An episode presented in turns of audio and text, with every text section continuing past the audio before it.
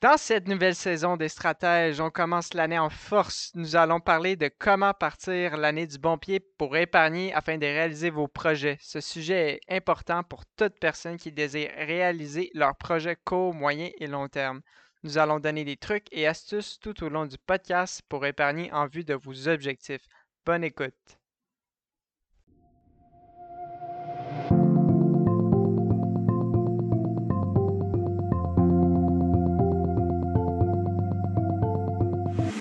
Actualité financière et sujets reliés à vos finances personnelles.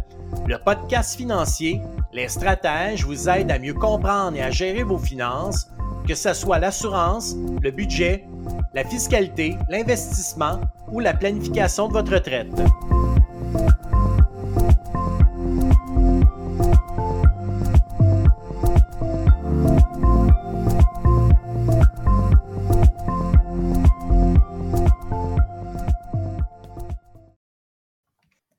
Bonjour tout le monde, j'espère que vous allez bien. Bienvenue à la deuxième saison euh, du podcast euh, Les Stratèges. Euh, on prend quelques secondes pour débuter pour vous souhaiter une très belle année 2022. je me nomme Karen Mathieu, je suis directrice des opérations au groupe financier stratégique et puis je suis aujourd'hui en compagnie de Philippe Boivin, directeur général. Comment ça va Philippe aujourd'hui? Salut Karen, ça va super bien. As-tu passé un beau temps des fêtes? Très beau temps des fêtes, un bon repos. C'était bien mérité. Puis on en a profité pour voir euh, la famille, puis euh, se reposer. Toi, ça, s'est bien passé? Oui, oui, c'était quand même tranquille. Ça faisait différent de faire euh, les Noëls en Zoom de l'année 2022. Ça fait du bien de revoir notre monde. Et oui, on en a profité. On a fait du patin à l'extérieur et ça, ça, a vraiment bien été. Excellent, parfait. Moi aussi, j'ai patiné, c'était fort agréable. Donc oui, excellent. Donc, euh, qui dit euh, nouvelle année dit euh, changement, nouveau projet.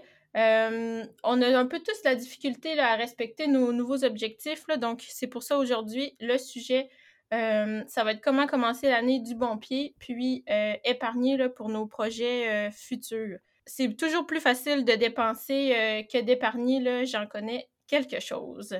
Euh, aujourd'hui, on prend le temps de vous donner quelques conseils pour euh, permettre d'accumuler de l'argent simplement pour réaliser ces projets.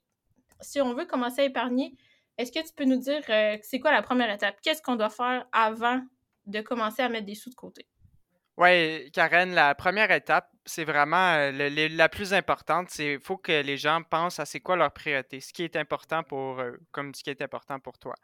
établir les objectifs court, moyen et long terme, les besoins, les désirs, mais aussi établir les projets concrets qu'ils veulent réaliser tout au long de l'année, que ce soit des projets à court terme durant l'année, des moyens termes ou des longs termes. C'est quoi que les personnes veulent réaliser? S'acheter une voiture, acheter une maison, faire un voyage, aller euh, déjà penser à la retraite. Euh, puis après avoir tout pensé à ces, objectifs, ces projets, ces priorités-là, ben, il faut les écrire. C'est important de les écrire et on peut commencer à avoir le plan, à faire un plan d'action dans le fond. OK, je comprends bien, mais euh, après avoir fait tout ça, par quoi je commence pour mon plan d'action?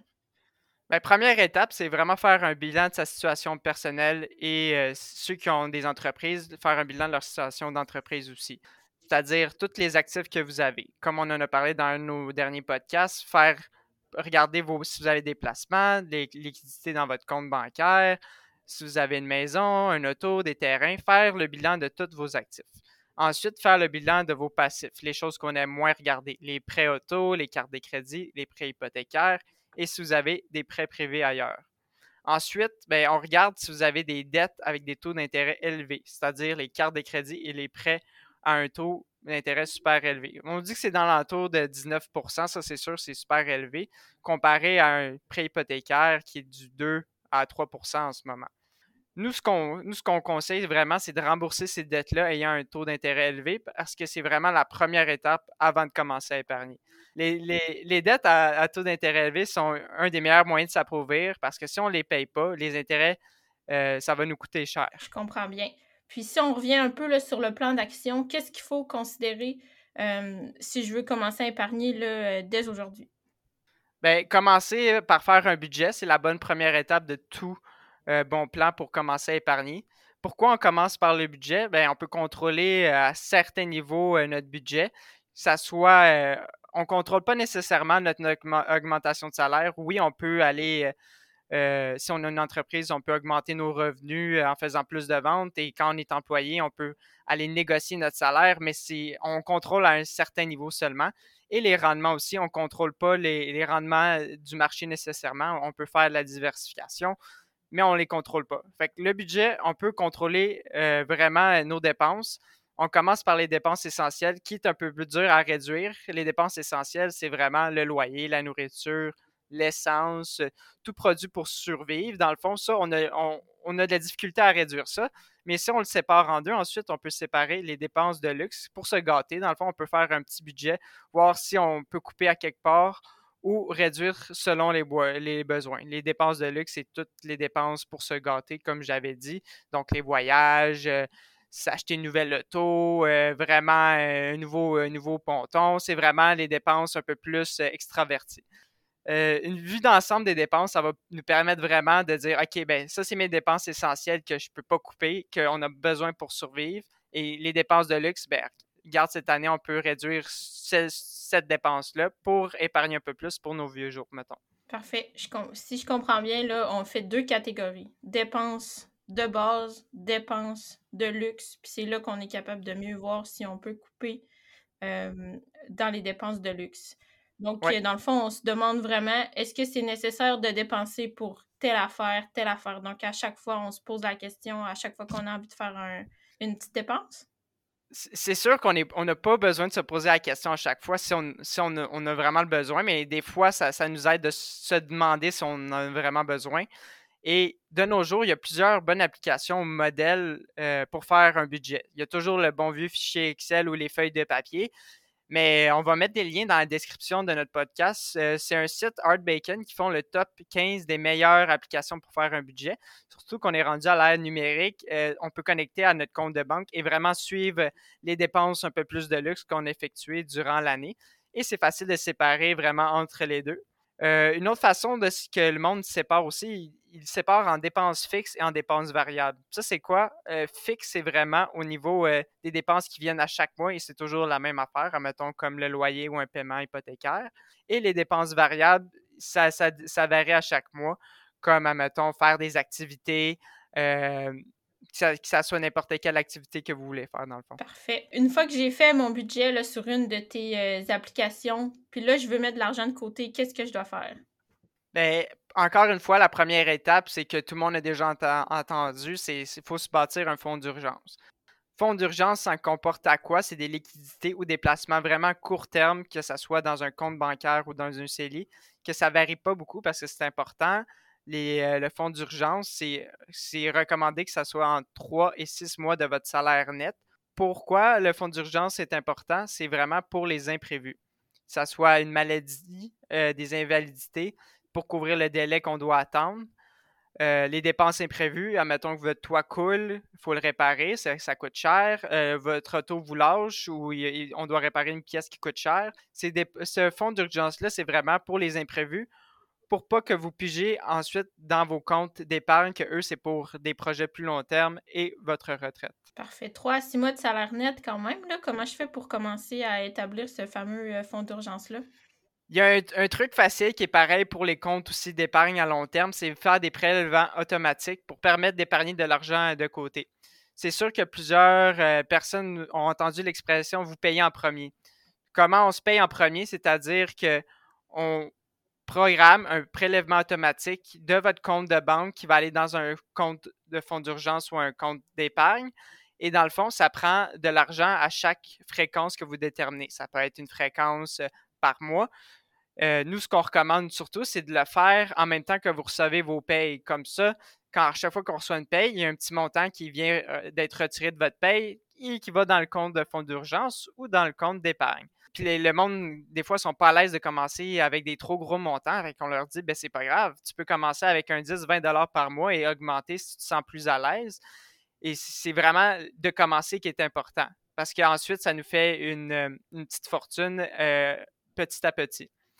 Et euh, pour ceux qui connaissent un peu Warren Buffett, qui est un investisseur vraiment célèbre aux États-Unis, Euh, lui, il a fait sa fortune avec la patience. Lui, il a utilisé l'épargne systématique depuis qu'il est jeune. Ça veut dire qu'il a fait des prélèvements automatiques depuis qu'il est jeune. C'est sûr, oui, il y a eu d'autres facteurs qui ont conduit à sa réussite.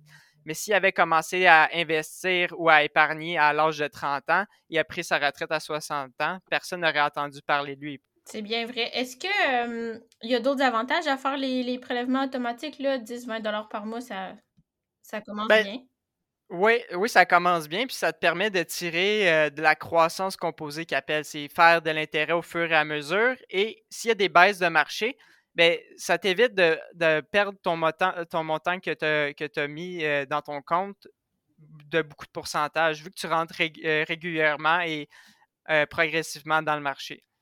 Aussi, c'est beaucoup plus simple à économiser un montant à chaque paye, puis ça diminue le stress, versus de dire Ah, mais ben là, cette année, je dois, je dois euh, euh, mettre un 5000 de côté pour, euh, dans mon REER pour économiser de l'impôt. C'est quand même un gros montant. Il faut que j'emprunte.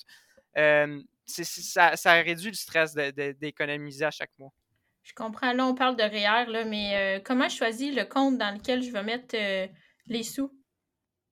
Eh bien, si je repasse les étapes avant, après avoir établi les priorités, les projets, les objectifs, qu'on a fait le budget, euh, le fonds d'urgence qui est bien garni. Et maintenant, on est rendu, euh, puis qu'on établit aussi des versements automatiques. On est rendu à l'étape, dans le fond, euh, de choisir le véhicule d'épargne avec lequel on va déposer les sommes qu'on a épargnées. On en a parlé un peu dans notre podcast sur l'optimisation financière. Pour ceux qui ne l'ont pas écouté, je vous recommande d'aller l'écouter. On a plusieurs choix qui s'offrent à nous. Euh, le compte libre d'impôt, le CELI, le régime enregistré d'épargne et de retraite, le REER. On a aussi un, compte, un régime ouvert, le régime enregistré d'épargne d'études REE. Mais là-dedans, là, on se fait offrir plein de, plein de types de comptes. Puis il y a le compte bancaire aussi, le compte d'épargne. Mais il faut déterminer vraiment lequel est le meilleur selon la situation euh, pour tes projets que la personne veut réaliser, dans le fond. Après qu'on a fait le choix du véhicule selon c'est quoi les objectifs et la situation de la personne, et là, on fait le choix des placements. Parce que il y a beaucoup une erreur qu'on entend, une erreur commune qu'on entend souvent, c'est de dire c'est quoi le, meilleur REER que tu as à me proposer? Mais il faut, comprendre qu'un REER, un CELI, un REE, c'est une boîte vide. C'est comme un compte de banque. Fait qu'on met de l'argent dedans. Il y a des règles différentes pour chacun de chaque compte, chaque boîte. Mais après, il faut faire une action de plus quand l'argent est transféré pour que l'argent, justement, nous fasse du rendement et qu'on ait plus d'argent. Fait qu'il faut l'investir, ces sommes-là, dans un placement. Il y a plusieurs types de placements. On ne va pas aborder ça aujourd'hui, mais je voulais rajouter cette précision-là pour que les gens comprennent bien qu'on n'investit pas dans le compte en tant que tel. On met de l'argent dans le compte et ensuite, on choisit un type de placement. Super, merci, je comprends bien. Donc, euh, en terminant, est-ce que tu pourrais nous donner un dernier conseil pour, ou dernier, donner un dernier conseil à nos euh, auditeurs là, pour qu'ils puissent épargner davantage à chaque mois? Oui, euh, il y a quand même beaucoup d'employeurs qui sont prêts à cotiser dans des régimes collectifs qui permettent à leurs employés d'épargner en vue de leur retraite. Il y a quand même beaucoup d'employés qui devraient prioriser à épargner dans leur collectif au lieu dans leur individuel, surtout si l'employeur met de l'argent si l'employé épargne. Donc, on ne veut pas laisser passer à côté de l'argent gratuit offert euh, par nos employeurs si c'est le cas. il y a plusieurs types de régimes collectifs offerts par les employés. Faudrait juste, euh, je vous invite juste à regarder avec vos employeurs, dans le fond, si c'est le cas au niveau, euh, puis si vous êtes capable de faire l'adhésion, parce que c'est sûr qu'on ne veut pas passer à côté de l'argent gratuit encore une fois. C'est intéressant de l'inclure dans son dans son plan d'épargne si c'est offert euh, pour vous? Oui, c'est bien vrai. Le collectif, c'est euh, de l'argent qui tombe du ciel presque ou presque. Donc, euh, merci beaucoup, Philippe, pour tes conseils pour partir l'année 2022. Je vais aller vérifier mon budget puis me partir un prélèvement automatique. Ben, merci, Karen. Ça m'a fait un plaisir et à bientôt. Tu aimes notre podcast Les Stratèges? Tu veux en savoir plus sur les sujets discutés? Eh bien, n'oublie pas de t'abonner à notre podcast et de nous suivre sur nos réseaux sociaux en allant liker notre page Facebook et LinkedIn. Aussi, tu peux consulter notre site internet à stratéging.com pour avoir plus d'informations ou prendre un rendez-vous avec l'un de nos conseillers en sécurité financière. Merci de nous écouter et on se revoit dans un prochain épisode.